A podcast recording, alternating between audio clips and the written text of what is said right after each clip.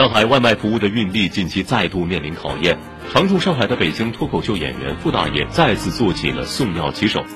傅大爷走红于今春上海实施全域静态管理期间，作为送药骑手的他，当时拍摄的空无一人的徐家汇视频在网上热传。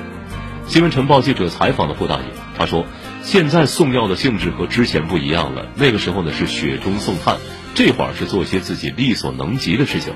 更大的不同在于，现在送药的感染风险比较高。”所有药品都要送上门，作为骑手一定要做好防护，因为第一波感染的骑手康复大概需要十天的时间，只要扛住这段时间，等到运力恢复正常，那么生活就会方便不少。